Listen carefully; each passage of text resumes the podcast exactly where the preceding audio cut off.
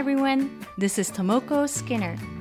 Welcome to Pursuit of Happiness Maya Gaja, the podcast. 皆さん、こんにちは。ハワイ島在住、パッション発動コーチ、ナビゲーターのスキナーともこです。ハッピータンボーマヤガジャへようこそ。マヤガジャはサンスクリット語で魔法のエレファントという意味です。この番組では自分らしく生きる海外ライフ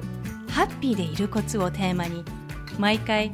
海外にご縁のあるゲストをお迎えしてお届けしています。やりたいことが実現できるように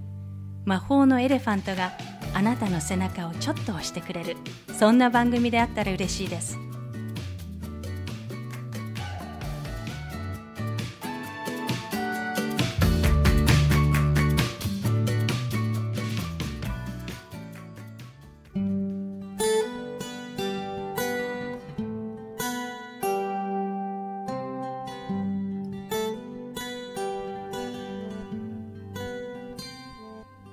ハッピータンボマヤガジャエピソード30今回のゲストは日本とハワイ島をベースに活躍しているライフスタイルディレクターの上原海さんです。ハワイ語で海は海という意味。海さんはファッションスタイリスト上原義恵として雑誌を中心に広告女優やモデルのスタイリングを手掛け24年間第一線で活躍された後2009年に大自然の息づくハワイ島プナに移住。ハワイ大学コミュニティカレッジのハワイライフスタイル学科で伝統ハワイ文化を学び自然との共存を目指すオーガニックな暮らしを実践。独自の食事法を探求しローフードやグルテンフリーなど最新のヴィーガンクッキングも学ばれました。現在はハワイアンローフードを中心にヘルスコンシャスなライフスタイルを提案するクッキングクラスやカフェを開催するほかハワイ島プナのジャングルや海を体感しながら暮らすように学ぶハワイリトリートを主催されています。またビーチライフスタイルマガジンハニーにて連載エッセイ「オラカイのハワイ」を執筆中です。それではインタビューをお聞きください。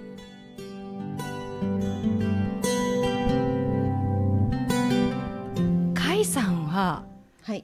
もともとは日本でずっとハイエンドのブランドのファッションのスタイリストをされてこられたんですよね。はい、はい、20年25年ぐらいやっていました。うん、あのハイブランドのあのファッションのスタイリストっていうとこうどんなお仕事になるんですか、ハイブランドのファッションというよりかはですね、あのまあ、ファッション雑誌を中心にあのフリーランスのスタイリストとして、あの活動していたんですけれども、あのまあ、ハイブランドのファッションを扱うような雑誌だったりあとは、え、女優さんだったりあとはあのミス・インターナショナルに出場させされるような方たちのあの、まあ、ドレスだったりそういうものを扱あのお仕事をいただく機会が、まあ、いつの間にか多くなってハイブランドを扱う機会が多くなっていって。たという感じなんですけど、うん、まあ、自分もあの本当に美しいものは何だろう本物って何だろうって思っていったら、まあ、クオリティの高いハイブランドのファッションに、まあ、その当時のあの私もあの向かっていったっていうことがあると思います。に行ったりニューヨークコレクションだったりとか、はい、していました。あの甲斐さんはもともと大学法政大学の社会学部社会学科を卒業されてでこれであのスタイリストこうファッションの道へってどどういうきっかけでスタイリストになられたんですか？あのー、子どもの頃から、まあ、大学は行きたいと思っていたんですけれども、あの特に何かを何を勉強しようというのが決まっていなかったんですね。うん、あのでも母や姉の影響で、あの母は洋裁をやっていたり姉山はすごくおしゃれな人だったので、あの自然にファッションに興味を持つようになって、まあ、中学生ぐらいの頃からすごくこうファッションには興味があって。で自分であのコーディネートをしたりとかものを作るというよりかはあのコーディネートをすることがすごく好きで一日中でも鏡の前であのあの一人でファッションショーといってあのもう自分の服だけじゃなくて母の服やら姉の服やらを引っ張り出してあの自分で着てあのどうしたら可愛いやこうやったら素敵だったとかっていうのがすごく大好きな子供ではあったんですね。うん、だからあのまあ、学校の勉強というのはと全く別にあのファッションがとても好きで。得意でっていうあの、まあ、ずっと高校時代も大学時代もそうでしたけれどもあの、まあ、そこでファッションの学校にあの勉強に行くっていうことも考えはられたんですけれども、うん、あのやっぱり大学であの大学で勉強をするということにもすごく興味があったのであの、まあ、洋裁とかそういうことではなく、うん、あのまあ、法政大学は、まあ、私は高校から付属から入っているので、まあ、それもあったんですけど社会学部には心理学心理学があって、社会心理学というのを学びたくてあとはあのーマスコミ論とか広告論とかがあったのであのそういうあのゼミにも取ってましたしマスコミ論と社会心理学まあまあ何ですかねマスメディアやを通して、まあ、社会の構造をあの解き明かしたりとかあとはそういったあのその周りにあの、まあ、動く人たちのあの、まあ、社会との関わりだったり心理学っていうのをそこで学んでいくっていうことに興味があって。そうなんですね、はい。まあ、ファッションとはまた別にあのすごくそういうあのそうですね。心理学とかに興味がありました。で大学卒業されていきなりスタイリストに？あの大学を卒業してあのまあまあ、心理学を自分の何か仕事にしていこうというふうには思わなく、うん、思わなかったんですけれども、であのやっぱり自分が一番得意な好きなことは何だろうと大学を卒業するあの就職活動とか随分しないでいたんですけれどもあのその時にやっぱり好きなことはファッションしかないなと思って得意なことしか仕事にあの、ね、あの自分が仕事としてやっていけないだろうと、まあ、自分がそういう性質で好きじゃないことができないので、うん、と思って、まあ、これはじゃああの、ね、あのこう素敵なあのオフィスでオフィスレディになるとかいうのもちょうどバブルの頃でしたのでそういうのもかっこいいとは思ったんですけどやっぱり自分の好きなことをしようと思ったらやっぱりそのスタイリングがすごく好きだったんですね、うん、電車に乗っててもああの人はもう少しあのあのあの靴じゃない方が可愛いなとか人のいつもこうスタイリングのこともすごくあの気にして興味を持って見てたし。であの大学の時にスタイリストのあのアルバイトをしたことがあったんです。あの助手のアシスタントの。うん、でまあ、ちょうど私の時代はあのオリーブっていうマガジンハウスの雑誌があったり、はい、まあ、スタイリストがすごくこう人気の職業になってきた時代でもあったので、うん、あのまあ、あえて人気の職業を選ぶのもあのというよりかは自分が得意だったのでそれしかないだろうなっていうふうに選んだんですけれどもあの当時は今と違ってあの3年間は3年間というか、まあ、アシスタントに、まあ、あの入る時は無給でお給料なしであの大体というのが普通でした、ね、そうなんです。3年間無給で、まあ、3年間ごめんなさい。大体3年間ぐらい目安で私、まあ、ちょっと、まあ、3年弱ぐらいしかやらなかったんですけど長くやってるもっとやれてる人もいるし、はい、あのー大体、まあ、あの個人的個人個人のあのフリーのスタイリストさんにつく方は大体そういう人が多かったですね。会社のようになっている例えば広告会社が持っているスタイリスト部みたいなところはもちろんお給料とか出ると思うんですけど、じゃあインターンみたいな形でこうついて修行してで、はい、こう甲斐さんもそういうふうにどなたかについてスタートされた。そうです。昔でいうところのなんかデッチ暴行のようなすごくこう過酷なお仕事で朝から晩までもう家に帰る時間もないぐらい、すごい大きな荷物を持って歩いていました。なんかこうねファッションスタイリストっていうとのファッションとか女優さんとかねこう芸能人の方に囲まれてすっごく華やかっていうイメージがあるけれどもそうではなく待ち時間もありこうロケ地にこうこれとこれを持ってってみたいな色そういう一面もあるんですけど、うん、表面的にはあのすごく肉体労働ですね、まあね、あの洋服もあのもちろんあの、ね、たくさん借りてあのたくさん用意すれば重たくなりますしあの靴やらバッグやらそういうこともありますのですごくあの肉体労働あとはこうやっぱり仕事の時間がすごく長くなりますね。結構あの体力的に続かない人も多くいるぐらいな肉体労働の世界ですね。基本的にこう撮影だったりファッションショーだったりこうどのぐらいの時間長時間っていうと？あのまあですね私はあの月に1日ぐらい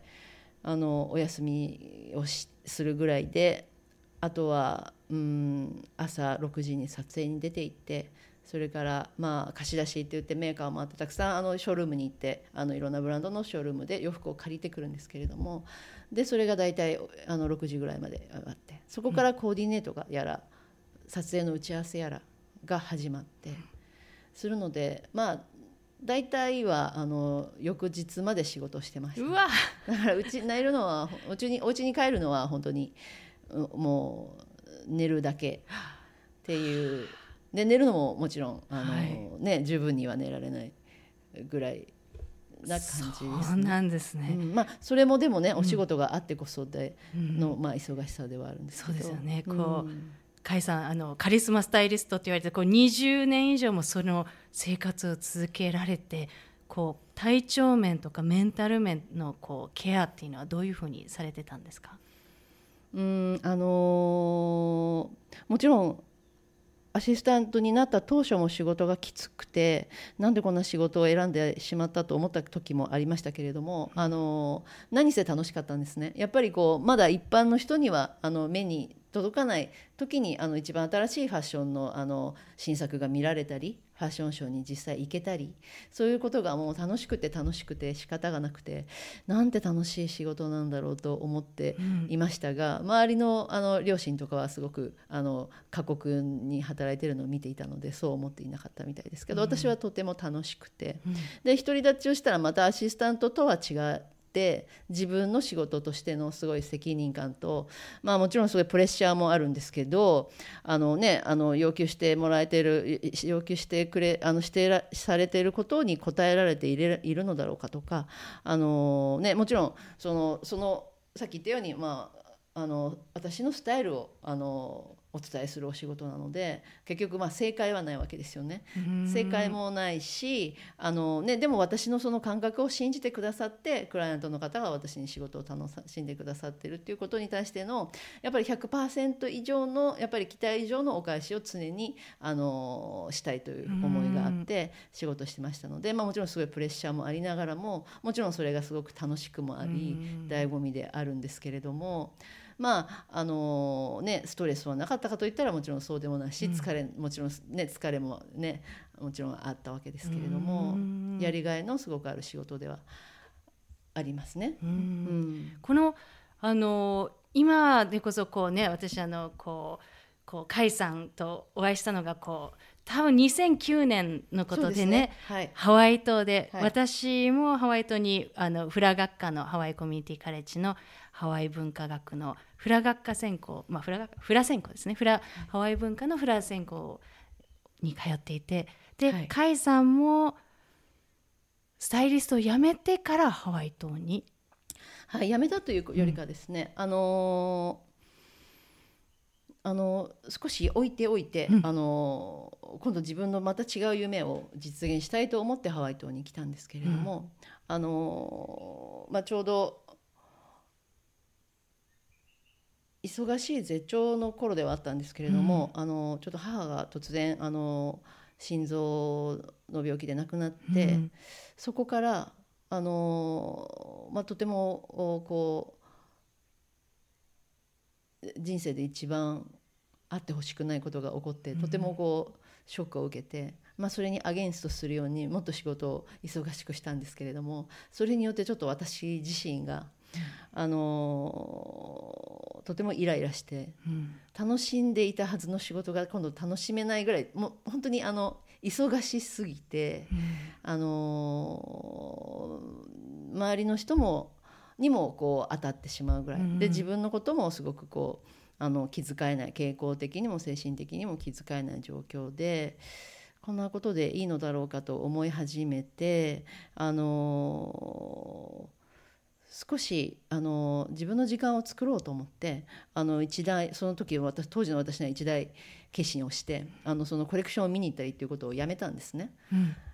やっぱりスタイリストとしてこう毎回毎回新しい情報をあの提供していくためにはやっぱそれに行くということをマストのように思っていた時代だったんですけれどもまず今ちょっと自分を立て直さなければいけないと思い、まあ、その精神的にちょっと自分もあの追い詰めたことによって自分が枯渇してしまったように思ったので、うん、自分の中のこう潤いを取り戻さなければいいお仕事ができないの、うん、いいお仕事あの自分が納得する仕事ができないなと、うん、あのもしクライアントの方があの気に入ってくださっても自分としては納得できなければ、うん、やっぱりその仕事をあの席に出してよかったのかなって思うようになってで自分の時間を作ろうと思い始めた時にあのやっぱりもともと大好きだった海に戻ろうと思ったんですね。もともとスタイリストの時も忙しかったんで1年に1回休みを取ってバカンスとしてモルジブやタヒチにあのあのダイビングに出たんですけれども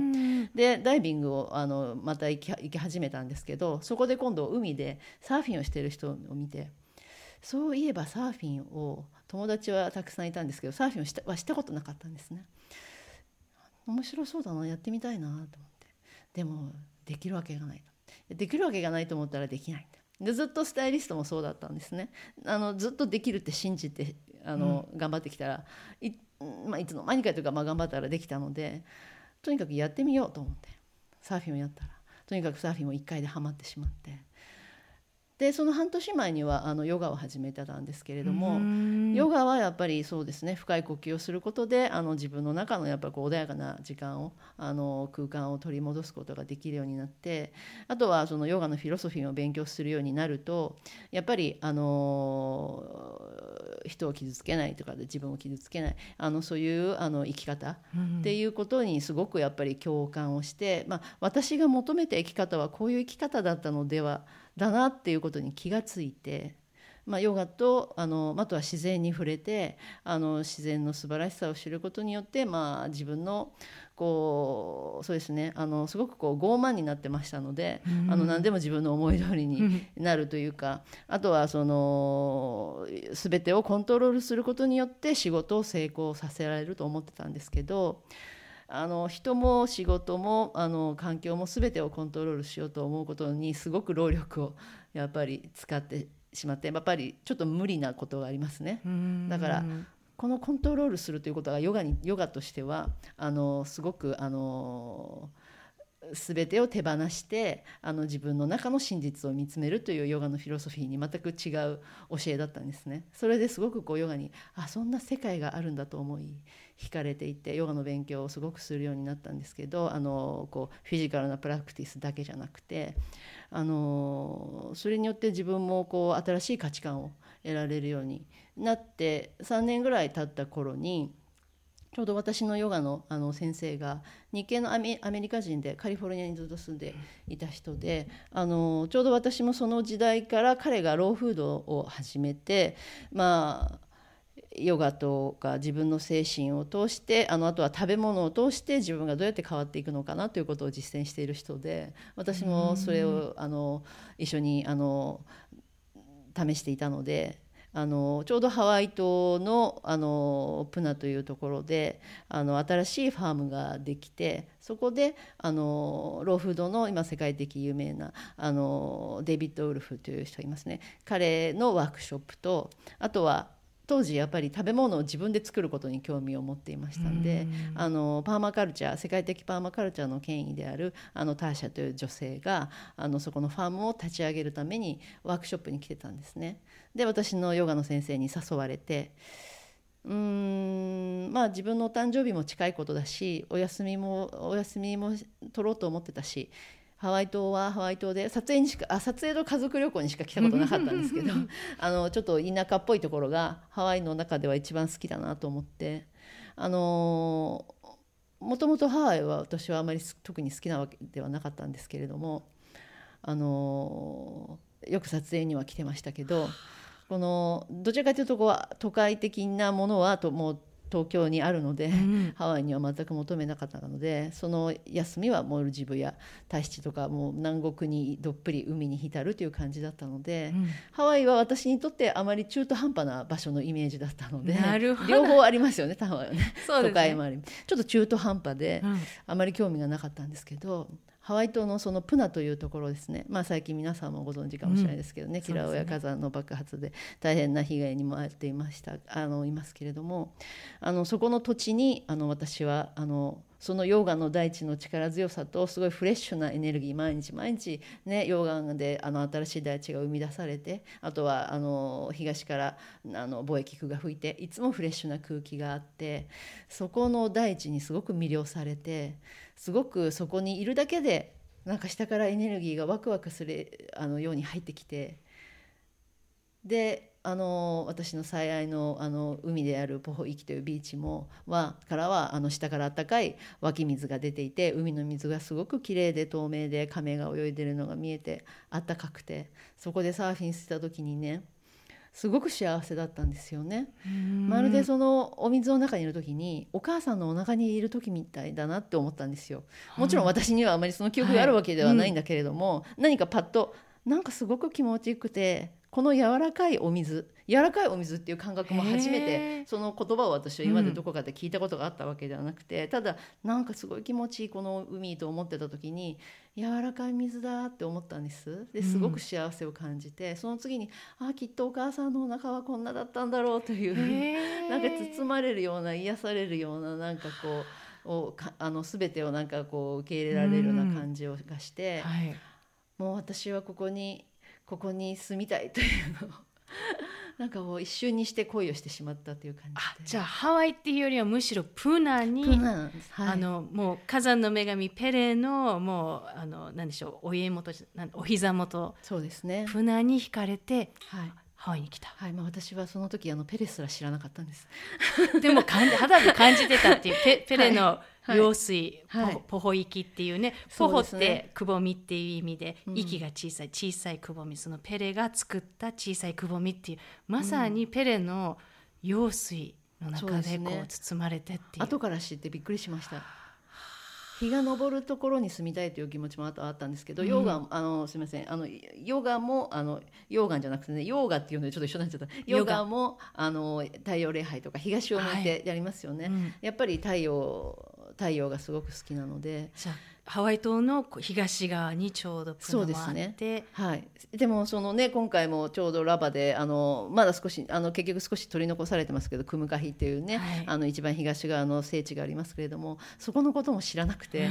うん、でもここに住みたいと思ったらちょうど私が住みたい東側であったことに後から気がついてびっくりしました。で移住してきたのが2009年でした。はい、もう来てあのー、もう日本に帰るもう来てその時からもうなんでこんなにここに惹かれるんだろうと思ってそんな土地に惹かれたこと今までなかったんですね、うん、でそういう土地を探そうという感覚もあの意識も何もなかったんですけど突然恋をしてなんかすごくそれが幸せでこんな幸せな経験があのこのこの幸せを今まで感じたことがなかったと思うんですよね。でそのところに行かなくてどうするんだろうと思っても日本に帰って1週間で決めて、うん、でまあスタイリストの仕事を辞めるというよりかとにかくまあ仕事あの少し自分をあの充電したかったのであのとりあえずお休みをしようということで辞めるとかもあのもちろん大好きな仕事ではあったので、うん、ただあのやっぱり消費世界社会にいる自分を少しあのこういう生き方がしたいのかなということを自分にずっと問って取っていたらあのそうではないなという答えはもう出ていてあのハワイに来てファーマーになろうかなということも考えたぐらいだったんですけど農家？農業。農家に？はいはい、で学校で実際あのファーミングのクラスも取りましたけど、うん。ちょっと大変でうんなかなかそこまではそこまでいきませんでした、ね、なんかあの私2009年に甲斐さんにお会いして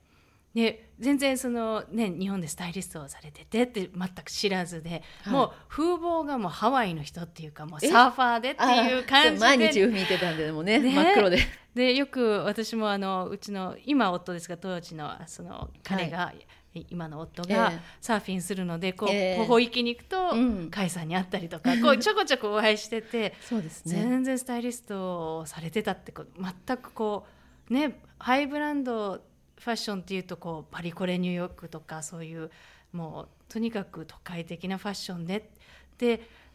今の甲斐さんね今私の目の前に座ってらっしゃる甲斐さんを見てもこう 本当に自然の中の自然の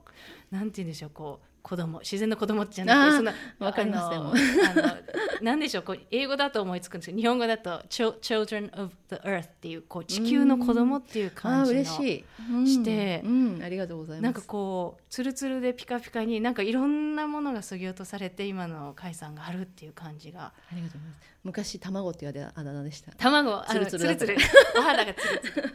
ル。ね本当に今こうすごく日焼けも綺麗にされてて本当にこうファッション今のファッション今今日こあの着られてるファッションもこうあの首に巻いてあるネックレスもこのなんでしょう縄みたいなものに貝殻がついたこうチチョーカうん、これあのあのワイメアのアーティストの方が作ったもので私のすごい好きなアーティストの方なんですけどココナッツのファイバーなんですよね。ココナッツのはい。実の、ね実の中のあの殻のファイバーー。を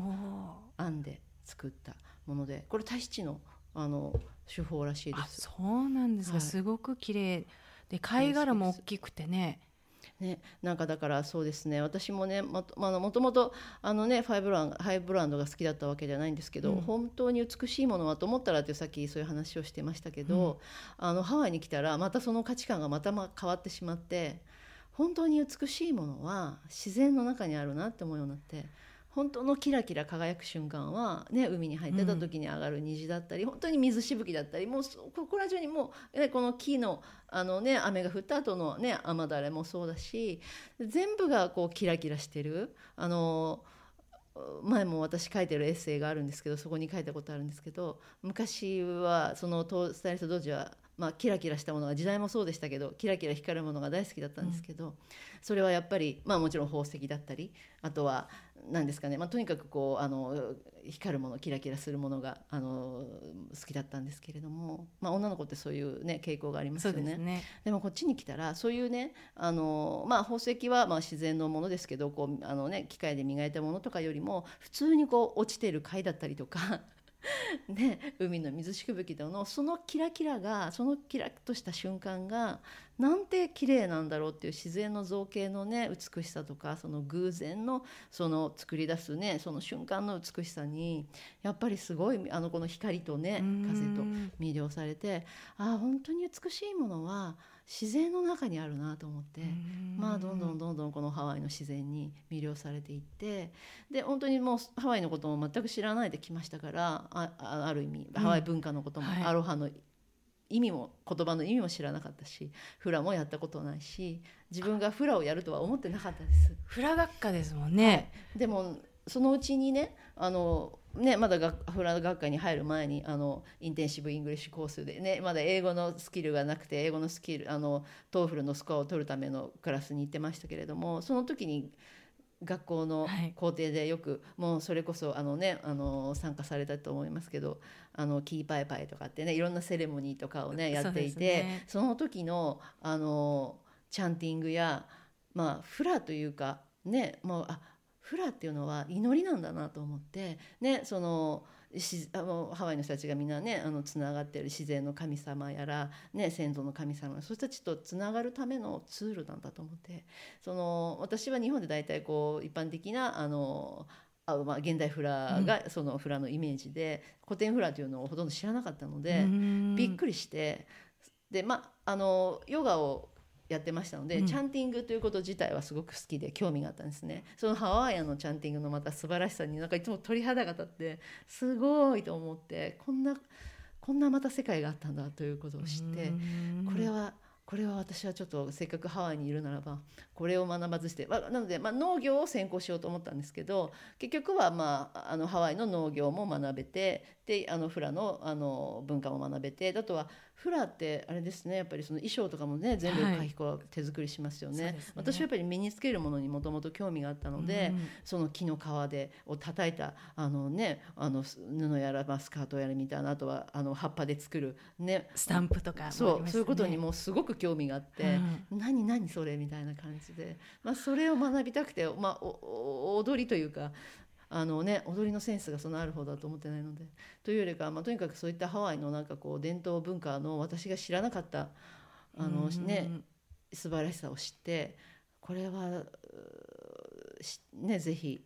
学びたいと思って学んだ。のでそこだけでももう,、もうこのハワイが私の価値観をすごく自動的に。だからでも私が多分何か今までこうあの積み上げてきてあのねそこは十分楽しんで、うん。あの